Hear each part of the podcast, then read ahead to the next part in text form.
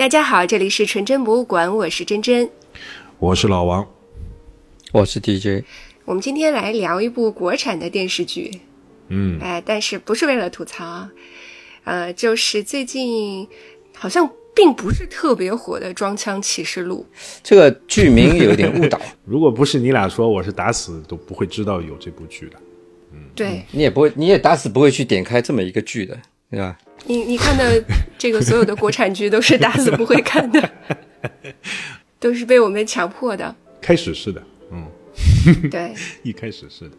然后这一部《装腔启示录》呢，它是根据一个豆瓣的连载小说哦，对，然后作者呢叫做柳翠虎，柳翠虎，对，就本身这一部小说其实就非常火，嗯嗯，而且作者本人是在这个北大法学院毕业的，哦，他本身就在所谓的红圈所工作过，嗯嗯，而且呢，他自己也有这种相似的北漂经历，还有他是做那个知识产权的这么一个律师，所以我们会看到电视剧剧中其实有关于作家的，也有关于知识产权的这这一部分的，呃，这么一个小故事吧。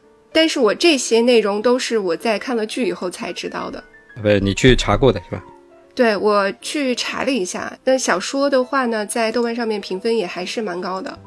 对，但依然不太会是我会打开看的小说，比如说它的标题什么“香水再多也不如独一无二的专属味道”啊，然后第三章叫什么“让我看看你们家冰球够不够撩人啊”，就这种。嗯，是挺装的。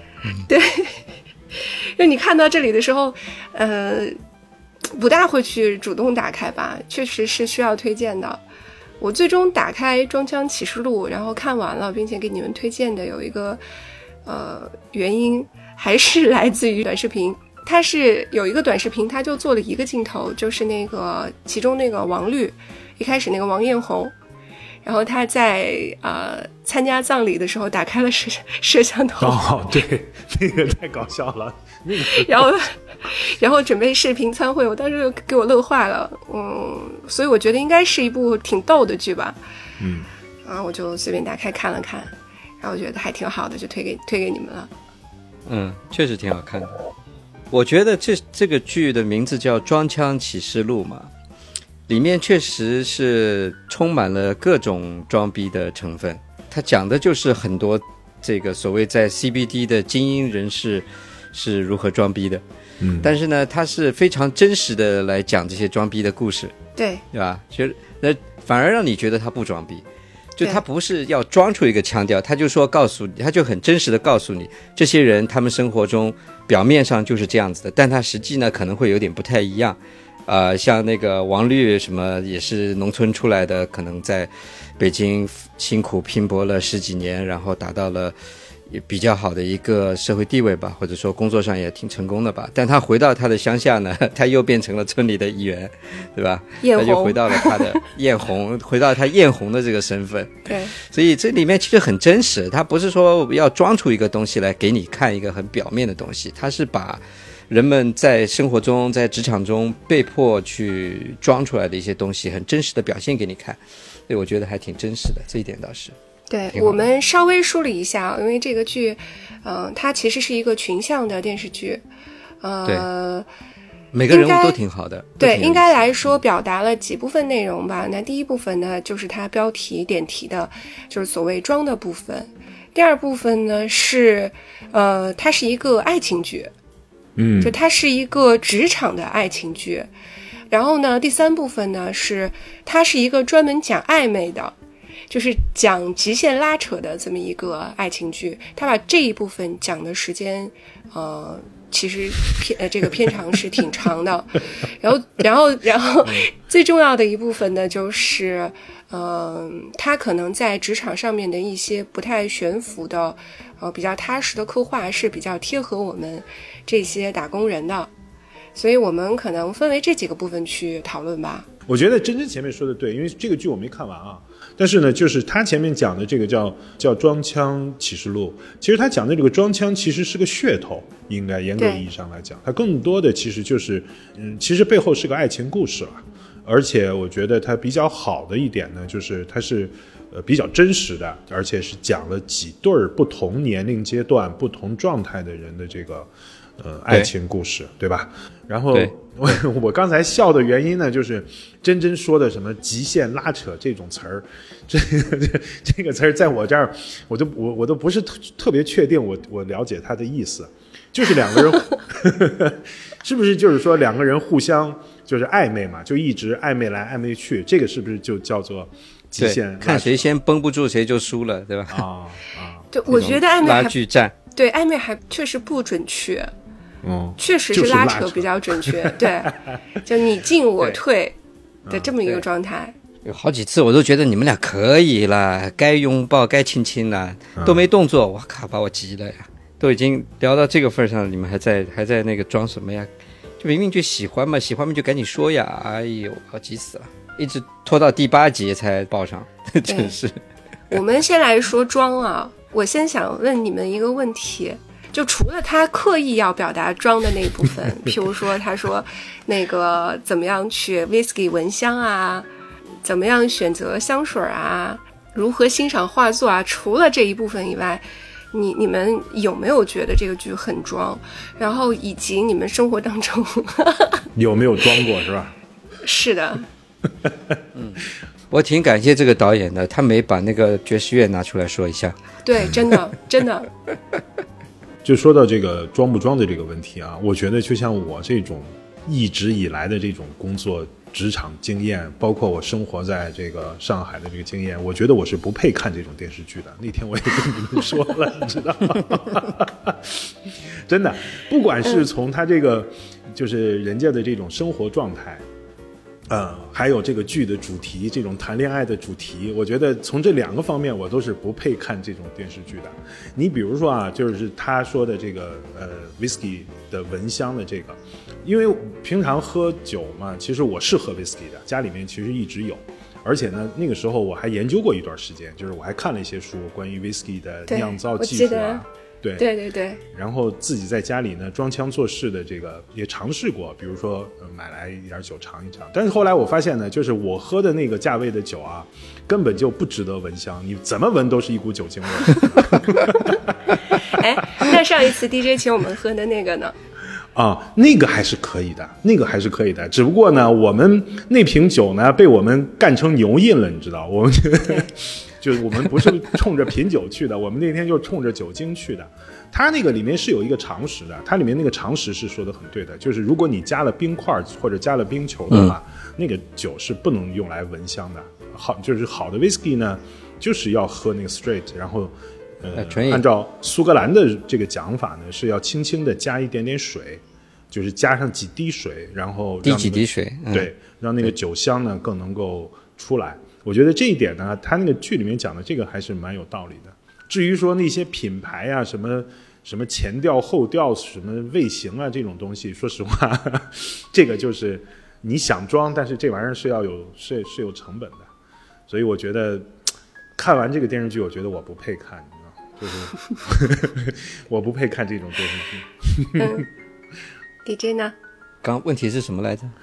就是你有没有装过？有没有装过？我没什么机会装过。那我们就问回我们这个 CBD 真正在 CBD 工作的这个珍珍来，我觉得你应该是有很多话可说的。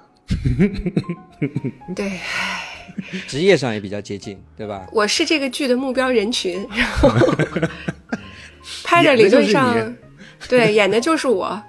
嗯、但说实话，我一点儿都不是给自己那个什么，我真的是一个 特别不装的人，而且我特别讨厌装，而且我是尽可能的在生命当中远离装的人。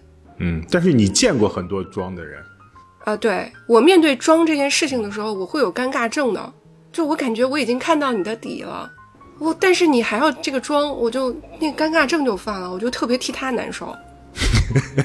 哎，那遇到这种时候，你是那种会配合他演出呢，还是说你是那种会戳破他的这个那种人？你觉得我呢？我会戳破别人？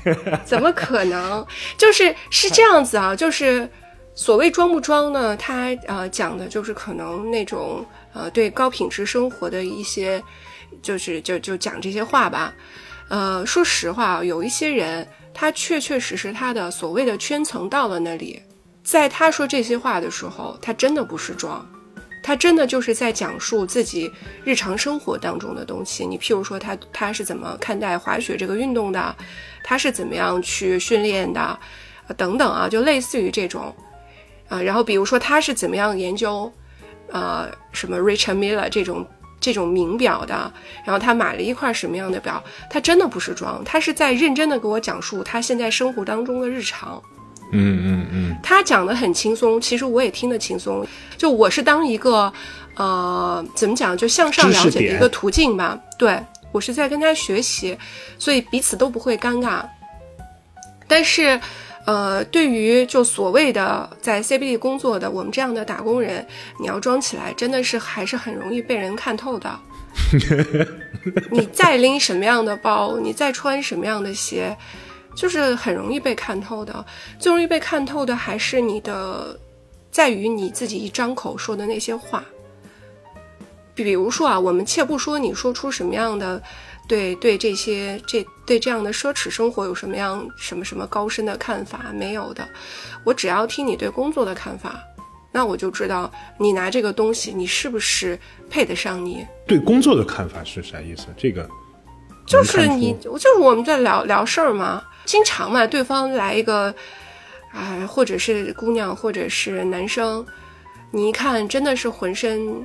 这个名牌加持，对，有两种可能性，一种是假的，还有一种可能性就是家里特有钱，因为你正常按照我们打工人的工资是肯定买不起的，嗯。啊，也没准儿有那种就是像这种情感博主里面讲的这一类的女生，嗯。呃，通过一些嗯，就是互相价值奉献的这么一些手段获取的，都有的，但这些都不重要，你只要他张嘴，有有的人张嘴你就知道他对工作有这样深的见地，或者他的。他的人脉资源到达这个地方，那他假的也是真的。但有的人，他即使是要么他就是二代，那我出于对他家里的资产的尊重，我也会比较尊重他吧。对家里资产的 尊重，对对，真的真的真的真的，我喜欢漂亮的东西。你譬如说，今天如果颜色搭配不合适，或者是比如说我今天背的包和我整个风格不匹配，这个我是受不了的。但是呢，我对于它是什么牌子。以及它在就是在于人群当中，你拿出去是一张什么样的社交名片，我彻底无所谓，我也会买假的。我不是买不起，我确确实实不想买。你现在是用拼多多的人？对对，我就现在用拼拼多多，我是觉得反正就真的对于我来说，它的使用价值要高于它的其他的价值。对方就是要想要通过这种方式想要打击我的话呢，就一般也很难吧。那咱们就在专业上面见真章嘛。你最终还你在职业上面就是要拿出职业的东西嘛？嗯，哎，我就问你啊，因为我跟 DJ 这个明显我们在这个上面经验比较少，因为你见这样的人多，我就想问啊，嗯，他们这种方式应该是有效的吧？否则的话，为什么会有这么多人都要努力的去把自己要撑起来呢？就如果说这个事儿很容易被识破，然后它无效的，那可能很快就就没有。就所谓的所谓的社交名片吧。因为这个要就看对方是谁。我的意思就是说，它还是有用的，是吧？虽然在你这儿无效，在部分情况下有用哦。但是在很多情况下，我认为是无用的。你在面对真正大佬的时候，大佬穿一身优衣库在那里，真的是真的是穿优衣库的。那当然，到到了大佬就无所谓。戴一个苹果手表了不起了，你穿什么都没有用。你说的，我把我手上电子表都摘下来了。当年那个，我记得我有个印象，就是国内不是以前有一个史玉柱嘛？史玉柱也是一个商业界奇人嘛，对吧？史玉柱的巨人，呃，去纽约上市的时候，我那时候还关注过他的这个新股嘛。他在纳斯达克上市，然后穿的一身白色的运动衣，就你你怎么说呢？在别人普通人来看，你这个其实就是一个土嘛。对吧？你在这种场合，你至少应该不穿名牌西装嘛？你应该穿就是正式的西服啊，这种衣服嘛，对吧？但是有钱到了他那个层次呢，那就变成另外一种 style 了，对吧？那就是不一样了嘛。所以，所以你说真正他不管是金钱上、财富上达到的一定层次，或者说他思想上对于金钱这个东西他有不一样的看法了，那对他来说穿什么衣服他高兴，别人其实也没办法说他什么了。对。他已经不需要接接受你的评论，你也就是没有什么资格去评论他的着装了，是吧？对，在这个剧里面有一个就出现比较多的这个物件，就是香水儿。对，嗯，呃，还有人去扒出来那个，就是这个叫什么徐哎徐什么徐子泉是吧？徐子泉他嗯用的什么样的香膏，其实也不贵，大概八百多块钱。呃，就香水这件事情，确确实实也是现代人比较装的一个点。第一个就是它的这个门槛其实不高的，再贵的香水能有多贵嘛？就几千块钱嘛，撑死了，不会太贵的，比较容易够到。然后，所以现在呢，大家为了在这个品类上面卷，怎么卷就卷小众香。你这已经超出我的知识范围了，你你你你发挥吧。有没有用用榴莲香的？就是味道越来越小众，然后而且流行可能会比较流行一些中性的香味儿，但他们觉得越清淡越能彰显你的品味。这个话题是一个非常非常常见的，在女生当中啊，或者是有时候社交会谈起来的一个话题。然后我在这个问题上面就特别那个什么，因为我很喜欢用香水儿，嗯，但是我可能就是他们说的比较俗的那种，因为我喜欢甜甜的味道。哦，我怎么都没怎么有印象你用香水儿。我用香水的标准就是我自己闻到，然后以及我自己开心。我用的比较多的是花香，而且是他们所谓说的这种少女香，就比较甜的味道。按理来说，跟我的年纪和我的职业一点都不匹配。DJ，你用香水吗？不用，我不喜欢香水味道，从来不用。我就是对香水味道不习惯，不喜欢，会会产生这个身体上的不适，包括咖啡味道。我在咖啡店待久了，我都会觉得不舒服，就是对气味鼻子不太好敏感，嗯，太敏感。我大概前几年的时候，从前几年开始的时候，其实我会用的香水儿一点点。呃，我用香水的一个很重要的原因啊，我这个说出来可能就本身这句话就显得很装。我觉得是因为我年纪大了，你知道，然后就是开始 盖什么？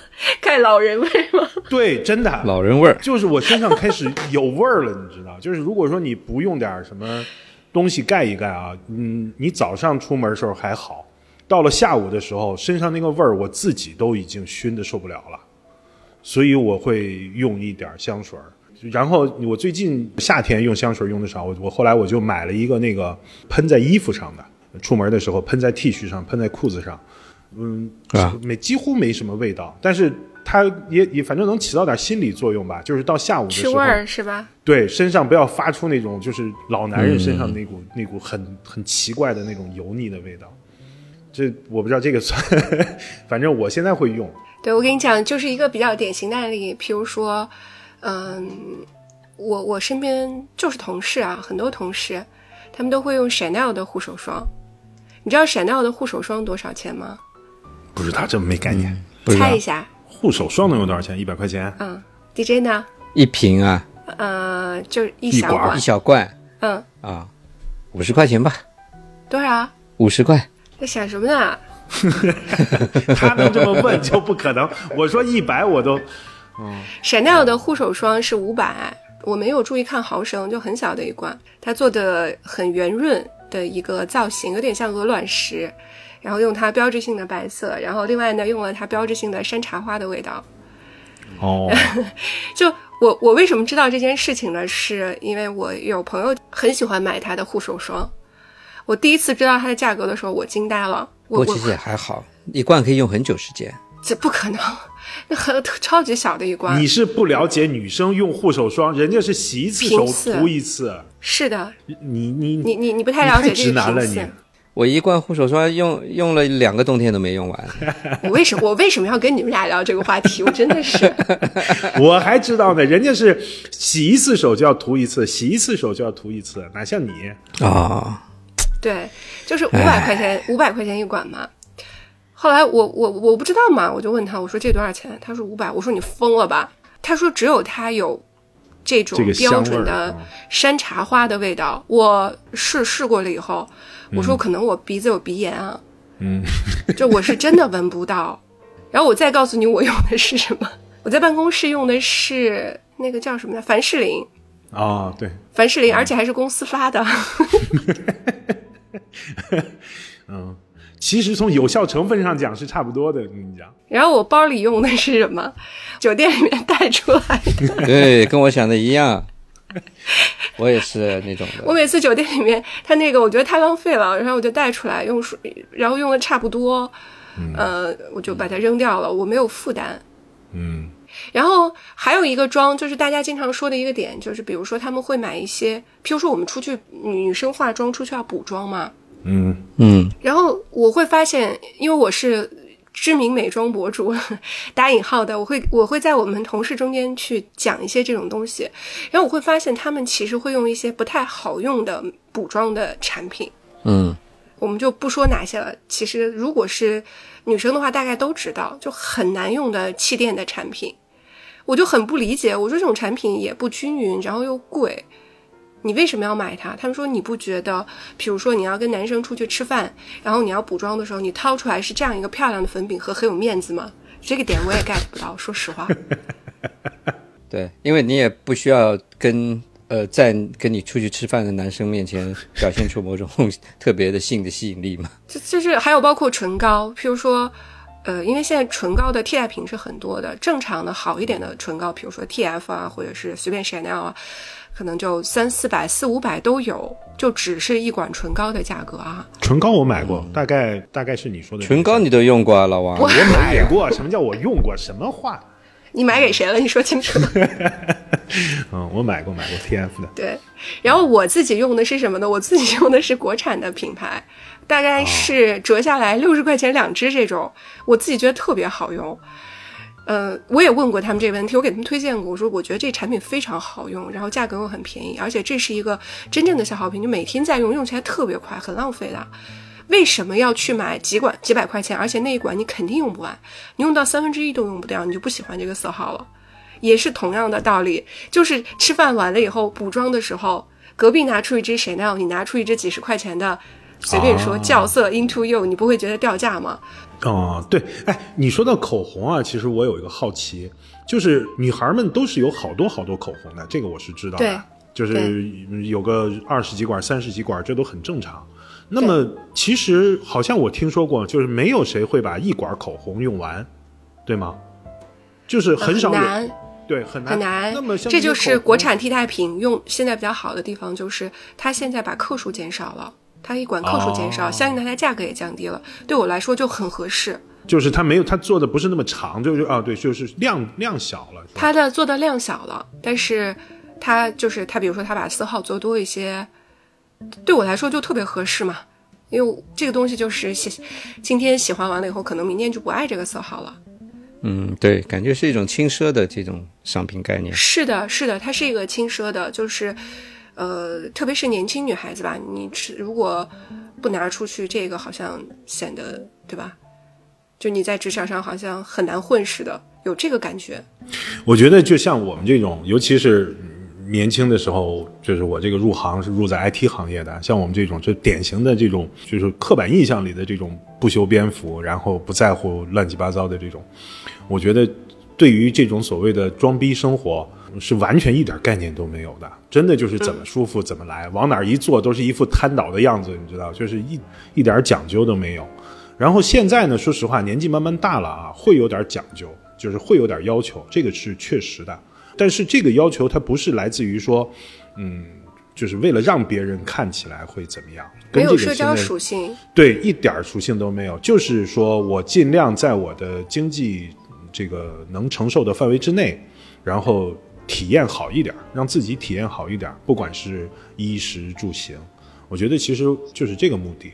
然后我们有时候觉得人所谓的装逼，其实就跟真真前面讲的那个一样，其实有的时候就是你超出了你的这个，不管是年龄啊，包括经济啊，包括呃各方面，就是你当你超出了你自己的这个范围去做什么事儿的时候，他就会显得有点装，包括说话啊什么的，其实你就会觉得这个人怎么有点不对劲，你知道？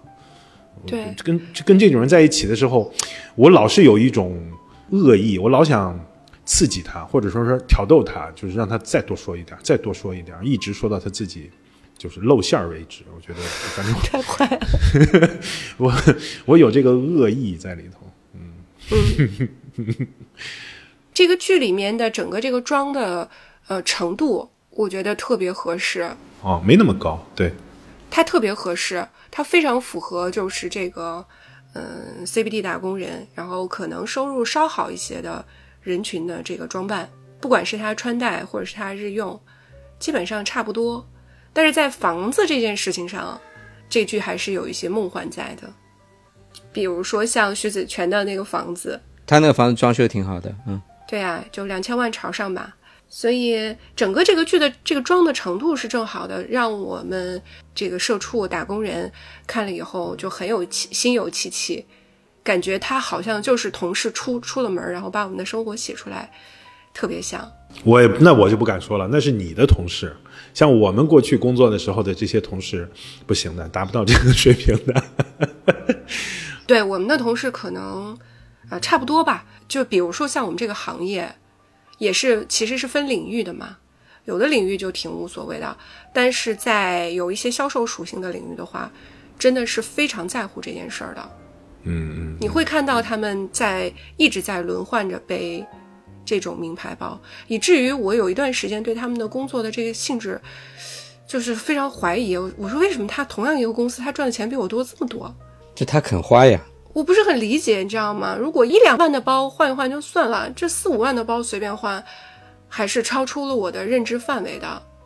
但后来啊，随着我的年纪越来越大了，聊的越越来越多了，大概知道每一个人是怎么样实现他们这样的，比如说换包包啊，或者是这个装的路径的都不一样，跟这个剧是对起来的。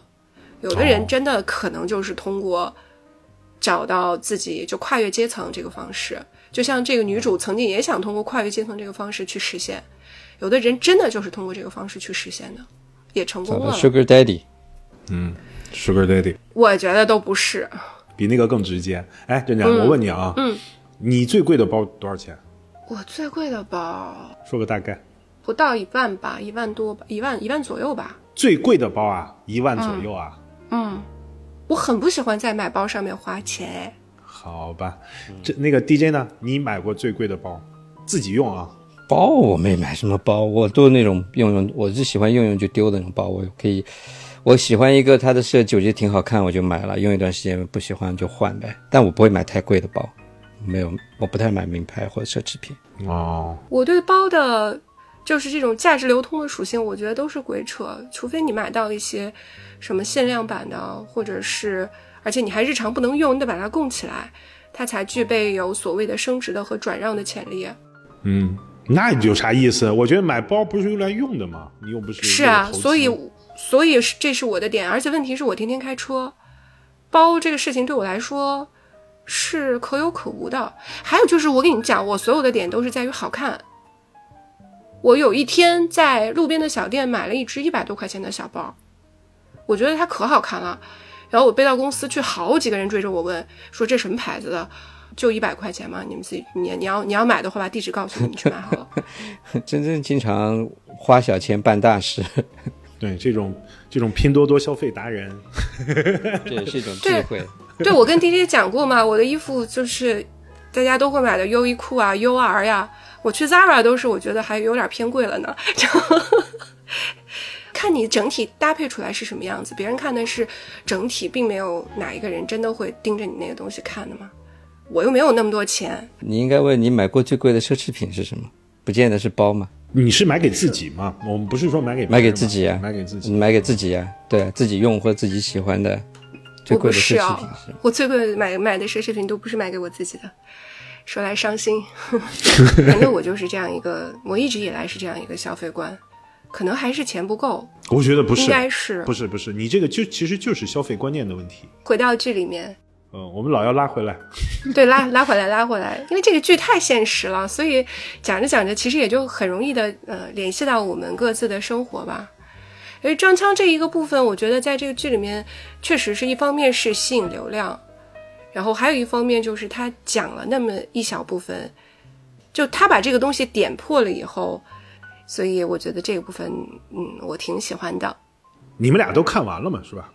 都看完了。我觉得这个剧里面呢，有一点挺好的，就是男主女主之间确立了关系之后，就是在爱情的过程中，没有基本上没有吵过架，就他们也会有矛盾，也会有嗯小的冲，也不是冲突吧，就是觉得对方做的不够的地方。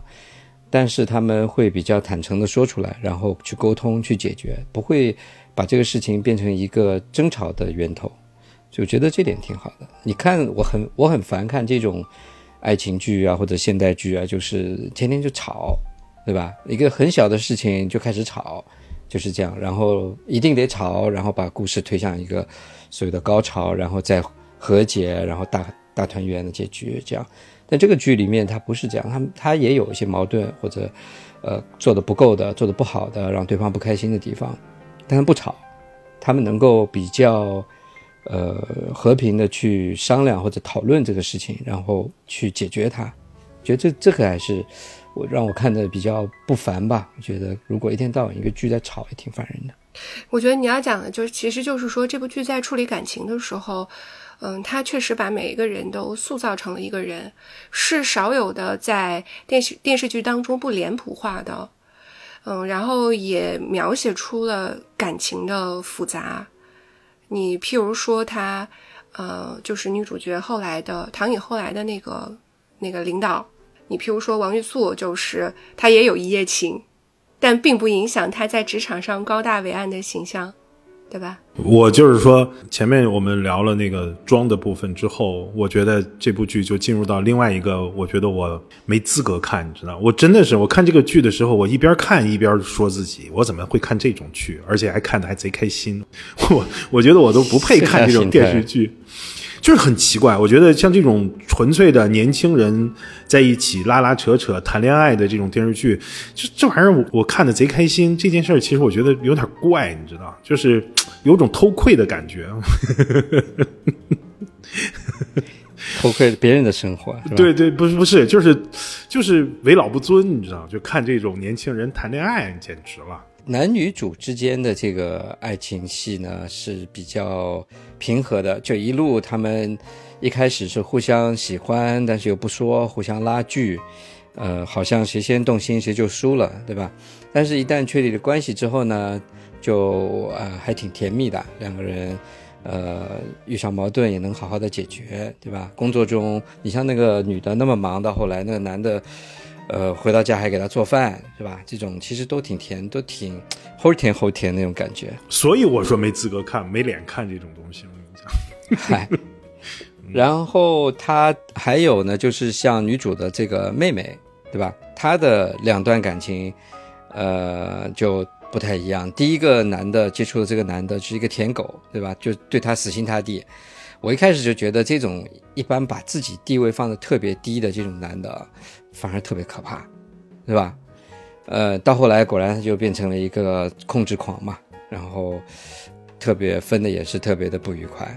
然后她的后来交这个男朋友呢，两个人之间这个位置就比较平衡了，对吧？这个女的，呃，一开就是这这个女生一开始就说，我总要找一个对她最好的，她有这种。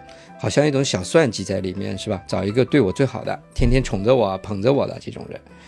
但是经过了第一个男友之后，到后来这个男友，他就是觉得应该找一个自己喜欢的，对吧？第二个这个比他小一点的这个男生是他自己喜欢的。然后这个男生呢，对他也是挺单纯的一种感情，就就纯粹就喜欢嘛，是吧？两个人也算是互相有有意思，再走到一起嘛。那那相对来说，在这段关系里面，他们的地位就比较平等。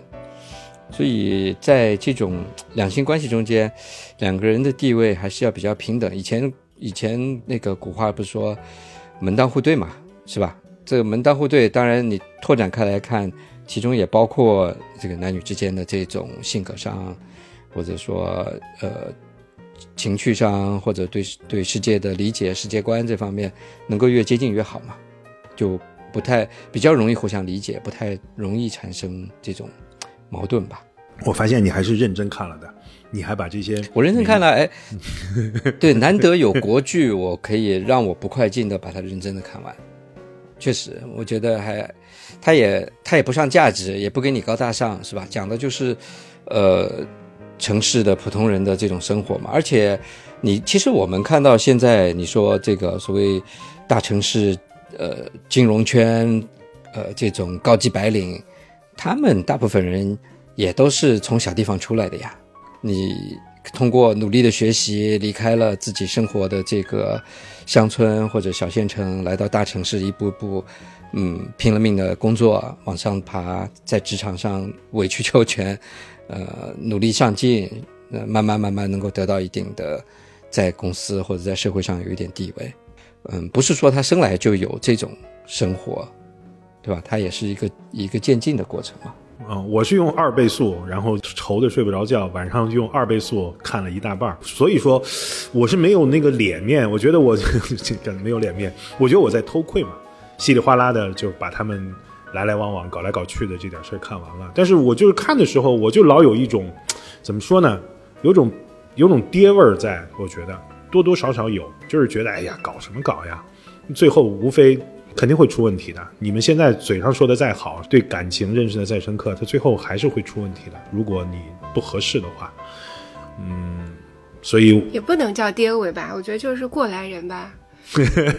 你真的是看到了吗？你看过了很多的案例，嗯，绝大部分的案例也确实不过如此。刚 DJ 讲了一个词语，他说是高级白领。嗯，呃，我在一开始进入职场的时候。对于高级白领是有幻想的，总觉得就是像，嗯，就是像港剧里面这种所谓的港女嘛，那段时间很流行这种港女啊，律师啊，对吧？法医啊，嗯，然后真正等到自己所谓的这叫高级白领的时候，我始终有一种摆脱不了的物品感。啊，嗯，我是觉得在生活当中很难是被当做一个。人去对待的，不管你是在什么位置，实际上，我始终是觉得你只是在整个公司的，或者甚至是在整个社会的一个工具而已。嗯，所以这也是我没有办法在物品当中得到快乐的一个原因。嗯，就不是说我不喜欢装或者什么，跟这些都没关系。就我我我很难在这些事情上得到快乐。我感觉就是。你为了提升工具人的自我修养的 又一个工具吧，我我有这种感觉在，所以对我来说，嗯，有意义的东西，或者是它真正能够让我自己内心发自发自内心的开心，而不是来源这个开心不是来源于他人对我的称赞或者是认可，我才能够开心。那你其实是不是可以这样来理解？其实就是说个俗气一点的话，就是你在工作当中无法做到那个自我实现嘛，所以你就总是有一种工具感，就是因为我做这件事儿，我自己不不是，我觉得我我我觉得是有实现的。这个实现，你有这个收入上面的实现，也有地位上面的提升，也有在能力上面的证明，都有的。但我始终还是觉得我就是一件工具。那这个是不是话说回来，就是这这部剧提供的另外一个侧面，就是这些人，呃，工作压力都很大嘛。他们一个是什么投行的，另外一个是在做这种律师，他这种应该是属于那种非诉律师了，公司业务。对对对，他也做股权呀，做 IPO 啊，他主要是跟他们包括做那个并购啊，做这样一些案子。在实际的生活当中，投行和比如说做这些案子的律师真的是很苦的，要进现场嘛，嗯，那肯定不是说什么在电视剧里面啊去泡个澡这么简单，那只是工作当当中日常的一环，更多的是你譬如说要去什么到养牛场，嗯，数多少头牛，数它有的多少个包装袋，对吧？空置率要干这个事儿，嗯，你要想办法了解实际情况。对，所以他们真的是很辛苦，而且很忙，而且绝大部分时候没有办法在城市里面。你进现场都是进工厂在的地方嘛，都比较偏僻。那大多数情况都见不到的时候，你在感情上面的投入的时间，还有见面的机会都是不一样的。所以可能也是因为这个原因吧，就产生出了很多所谓的拉扯的关系。我不配。嗯，但但是啊，说实话，就是那个拉扯的关系确实还是比较好看的，是是很好看呀，是很好，对吧？这这一个部分超级难拍，它这个尺度很难把握。如果不是导演拍的好的话呢，就很容易被拍成了什么你是渣女，我是渣男，然后你要傍大款，我要撩小妹，我我说实话，以前没太看到过这种就 DJ 讲的国产电视剧里面能把这个拉拉扯扯拍的这么自然的，就两个人对说着那种酸话，说着各种各样的奇做着奇奇怪怪的事儿，但是在我们看来，就是在我看来觉得不奇怪。嗯，有点看像过去看那个日剧《东爱》啊，或者是对对对对对对对，还挺那种剧啊甜的。对，你会觉得很甜。你之前你看的国产剧拍的这种所谓的爱情戏，拉拉扯扯，你就觉得这都什么玩意儿？这都说的是人话吗？这都做的都是人事儿吗？就人正常人 干不出来这些事儿的。对对结果他们做出来他们说一些的时候还比较正常的话，你会觉得还 挺有意思的，而且还很甜，你嗯会觉得啊。但是我每次说到这个甜，我都有种羞耻感，不知道为啥。我能理解。我我看看到第一集他们填的时候，我其实也也也会有点这个感觉。那他可能是因为他把人物塑造的就比较比较复杂、比较立体吧，然后也没有用这些道德的这个角度，就只是在描述这件事情，然后把它的复杂性和多样性体现出来了，你会觉得还蛮自然的。当然了，其中演员的选角和演技是必须要夸的。哎，那个女孩儿，那个女孩演的很好，哎，那个女孩也很漂亮，演的特别好。她的那个漂亮是真实的白领的好看。对，而且她的那个眼神儿，她演的那种，比如说见到见到领导、见到客户的时候，那个紧张兮兮的那个眼、那个动作和她那个那个肢体语言，我觉得演的特别好。是对对对，是面对不同的人，呃，大佬或者是顶头上司，对吧？或者是公司里平级的同事，有不同的反应，都都挺真实的。对那些想泡他的大佬，这种内心戏，对吧？呃，表面上还得跟他，呃，装的好像，呃，挺挺迎合他的吧，但内心的这种反感，嗯、演的确实还挺好的。对，然后那个我看到豆瓣上面有一条高赞的评论，就写我记不太清楚原文了，大概的意思就是说，你看着每一个人都很精致，但是他们的眼神却流露出了一种我们在这边打工的人才有的特有的那种疲惫感。是我看他们天天累死了。对，就看他的眼神其实是复杂的。我觉得这句话说的特别好，就他们的眼神不不清澈，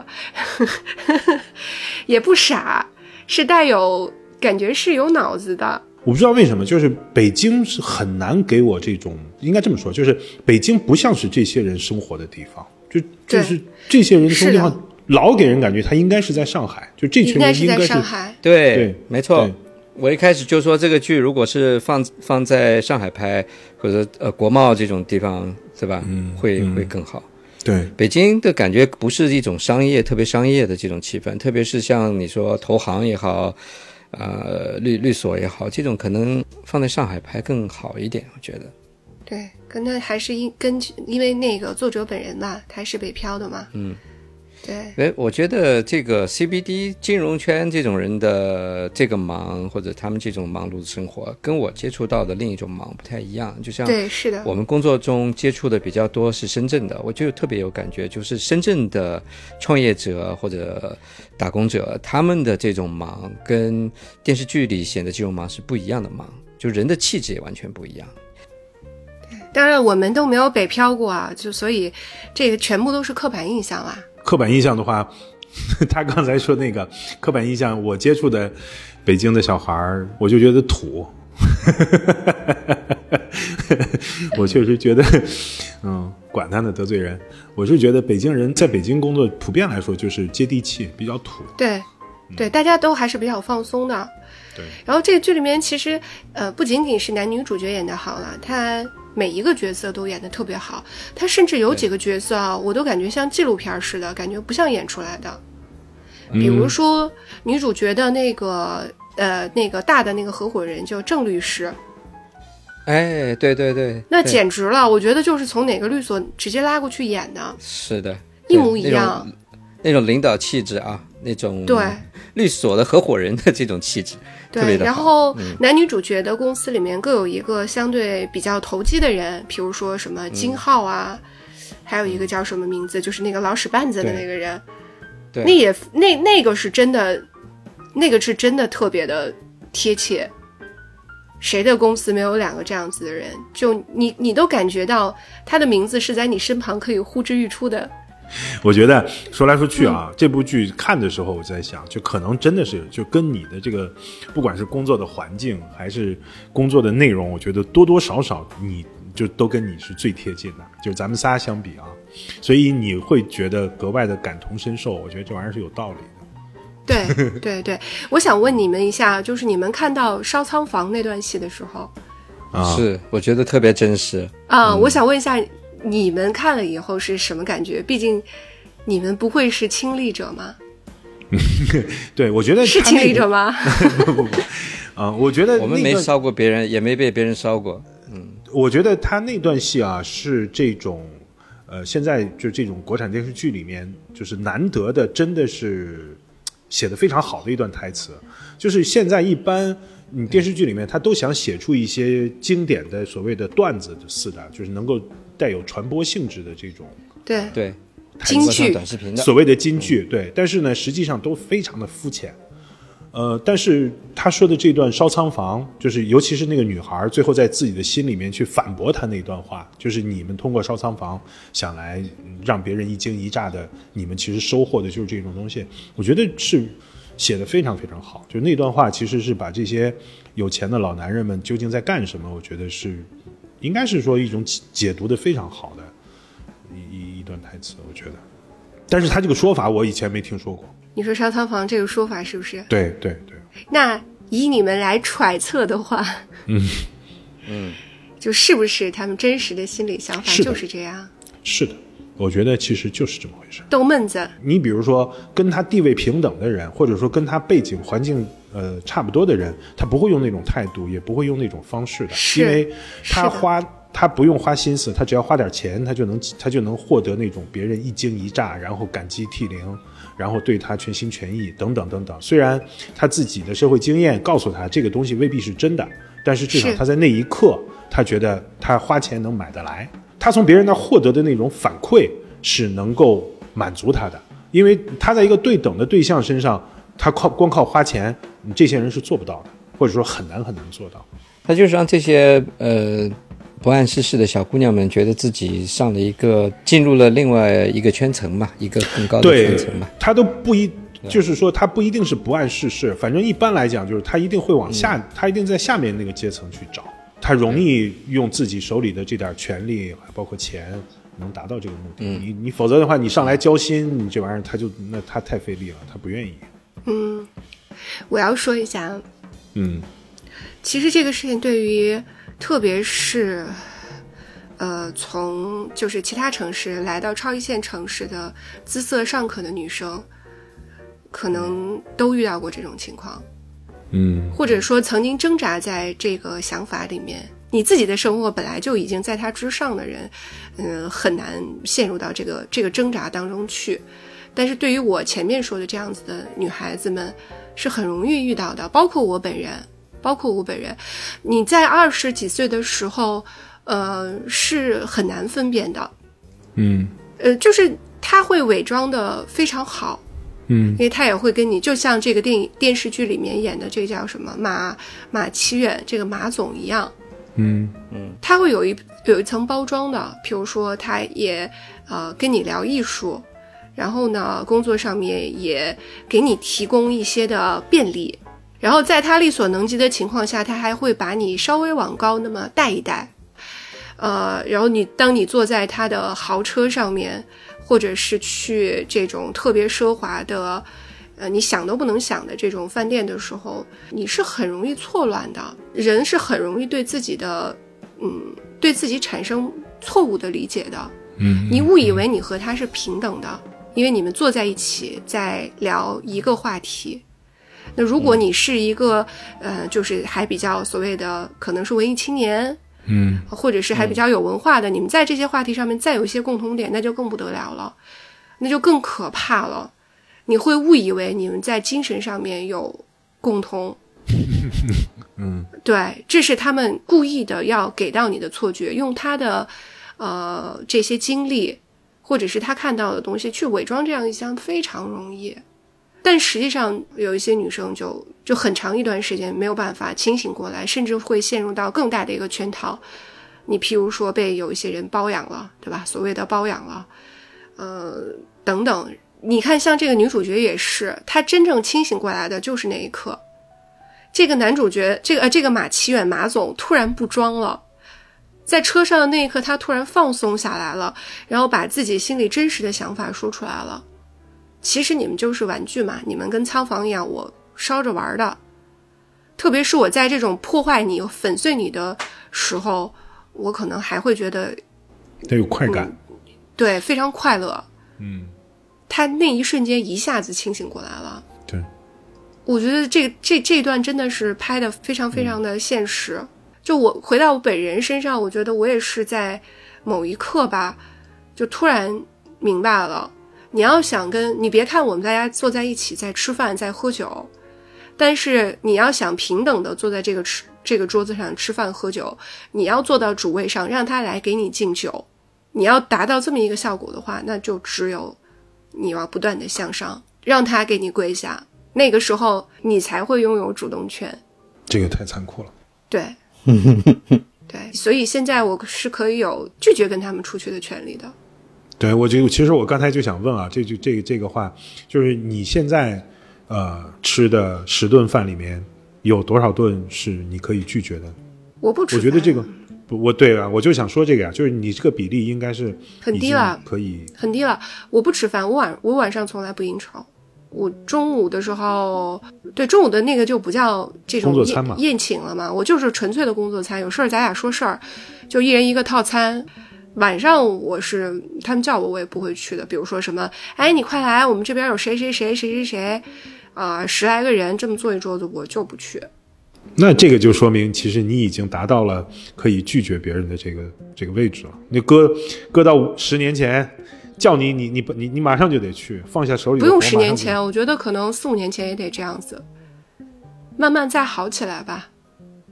还有一个就是自己也清醒了，你也知道，呃，参加这些宴请并不能让你怎么样，也不不像想象当中。那么有用是吧？他不能给你抬咖的，就你自己的咖位只能你自己决定，它是来源于你自己的专业和底气。那你看这部剧，其实这个女主角就很快的就清醒到了，所以我觉得他特别幸运。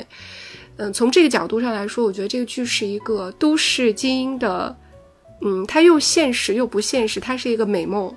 嗯，他那么快的回升过来，然后还有一个徐子泉在等着他，这是什么命？我就觉得 这部剧这样讲下来，这部剧就是给你拍的，你知道，就是完全就是瞄着你拍的。超级帅哥，事业成功，能挣钱，还会做饭，哎，还宠着你不跟你吵架。但最后就我看的时候，跟那个老王一个心态，我其实也有，嗨，以后就会怎么样？那时候就有 有有一种感觉，就是你一开始都是唐颖。然后接下来就是那个那个王玉素，到最后都会成为刘美玲。对，但我我我可能身边看的比较多，最近又听了一些事儿，我真的觉得一开始二十多岁的时候都是唐颖，三十多岁的时候你如果还可以，还像唐颖这么努力的话，大概率你也会想去帮别人撑一片天。呃，像这个剧里面的王玉素，她太幸福了，她还去西藏了。她如果想要拍的更那个什么一点，应该是，呃，晚上回家带孩子，一边带孩子一边在做材料，这个，对吧？然后孩子的压力是的。然后同时，妈妈还得生病啊，这这个就是合理了。但到最后的时候，一定会变成刘美玲。对。对，因为你对吧，种种的原因吧。哎，所以我觉得这个电视剧经过你的解读以后，我觉得其实它更有意思了，还是需要去看。我就我不能只只是纯粹的看年轻人谈恋爱觉得不好意思，我觉得还是应该应该稍微认真一点看一看。我还差一半吧，一小半。嗯，对，抛开这些所有的点不讲，这个剧就是还是很解压的，看他们谈恋爱啊，然后包括他。呃，他做了很多我们意想当中不敢做的事儿，譬如说，他直接跟情敌对峙，嗯，那个徐子泉也跟那个他的唐颖的这个白月光去对峙了一番，然后呢，唐颖也跟他所谓死缠烂打的追求者对峙了一番，这就是我们很想生活当中很想要的爽剧的场面，但是你又没有办法呃实现，在剧里面拍出来，你还是觉得很爽的。因为我没看到那一段啊，你还没看到这儿，对对对，我不知道你说的这个，但是你们会觉得这个爽吗？你你你会觉得，就是比如说，你会和你男朋友，就是以前谈恋爱的时候，比如说女朋友有人追求你女朋友，你会直接冲上去跟那个男的说什么？你会觉得这个爽吗？或者你他他就像他就像是在前面几集当中，包括在烧仓房的时候，唐颖其实内心不是有一段独白吗？嗯对，拍的特别好。他他那段独白不就是自己心里的话吗？就是你你你这你就心里在骂你这个大傻逼，但是表面是说，嗯，你说的很对，就这种。然后你面对 所谓的你刚才那个声音，那个声音特别真，是吧？对我觉得你刚才那个声音，包括你那种表情，就让我想起为什么我说这个唐颖。就是演的特别好，其实他有些动作、有些表情让我想起了你，你知道，就是你说话时候的那种客客气气的，实际上心里在骂娘的那个。对对，其实是你想我一个朋克，我早早早早都在骂你了。嗯，包括你说在面对那个就是所谓的情敌的时候，或者说你幻想当中，你那你没有幻想吗？我会有幻想的，我就幻想我要把他心里要骂一顿啊，或者是幻想在曾经的，譬如说白月光面前要扬眉吐气啊，有的呀。但这是不是专属于女性的幻想？我不知道男男生有没有。我不知道，待会儿问 DJ。反正我觉得呢，就是我没有遇到过太多的情敌。我曾经知道有啊，但是在我心里面就是一帮傻逼，我怎么会跟他们说话呢？就是 我就觉得，我我我自己的心里是两种情况啦。一种情况呢，就是是我的你抢不走，你个傻逼，连这点眼色都没有吗？这这你还用还用得着你动手抢？这是一种情况。另外一种情况就是，如果能抢走的话，我不会骂别人，我会骂我自己。就是实际上是因为你没搞定嘛，那所以那他跟别人走了，那实际上是你自己的问题。所以我不太会说是跟别人对峙，好像要争什么抢什么的时候，这种我觉得你这心态跟男主有点像哎，啊是我的就不会走，我不用去争，就这种心态的。对我我是有点这个意思，就是是我的，我做的足够好。所以这个女主角唐颖她特别聪明啊。就男主角最终要走出那一步的时候，有一个很重要的原因，是因为出现了马奇缘，那个马总哦，有竞争压力是吧？有竞，他绝对有竞争压力。哦，就我应该去跟王太说，说 要你现在需要进步，就是需要给你设立出一个竞争者。差不多了哈，嗯，差不多了。说了一大堆我们没有过过的生活和我们不配过的生活。哎，但是我们能看电视剧呀、对对对对对，我确实还是那句话，我偷窥了年轻人的爱情，老不休，你知道，为老不尊，好甜啊！好甜啊，真的好甜、啊。夜里睡不着觉的时候，一边害羞一边看。你会不会？你会不会看的时候会嘿嘿，会？不是不会嘿嘿，但是会不自觉的脸上会有笑容，你知道吗，就是对当你发现自己脸上带着笑的时候，会更加的这个羞耻。羞耻，你知道。然后我都不好意思跟王太说我看了这个这个剧，你知道。他会说这位同志心思又活络了。对，嗯，总体来说就是，嗯，这部剧，因为我们在外面看到的宣发也不是很多，呃，短视频也不多，呃，然后在其他的地方做的这种，就硬广、软广都很少。呃，不过他在豆瓣里面的评分，还有那个讨论小组，那个导演自己也下场的，很有意思，是很活跃的。所以我也我也觉得吧，他当时拍这剧的时候，可能也想好了，就是不能这样铺开来去宣传，本来就是面对一小部分人的，对，是的，蛮好的，真的蛮好的。这个剧确实是拍的，嗯，很好，然后制作也很精良。行，那今天就到这里吧。嗯，好，嗯，这里是纯真博物馆，我是真真，我是老王，我是 DJ，拜拜。拜拜。拜拜。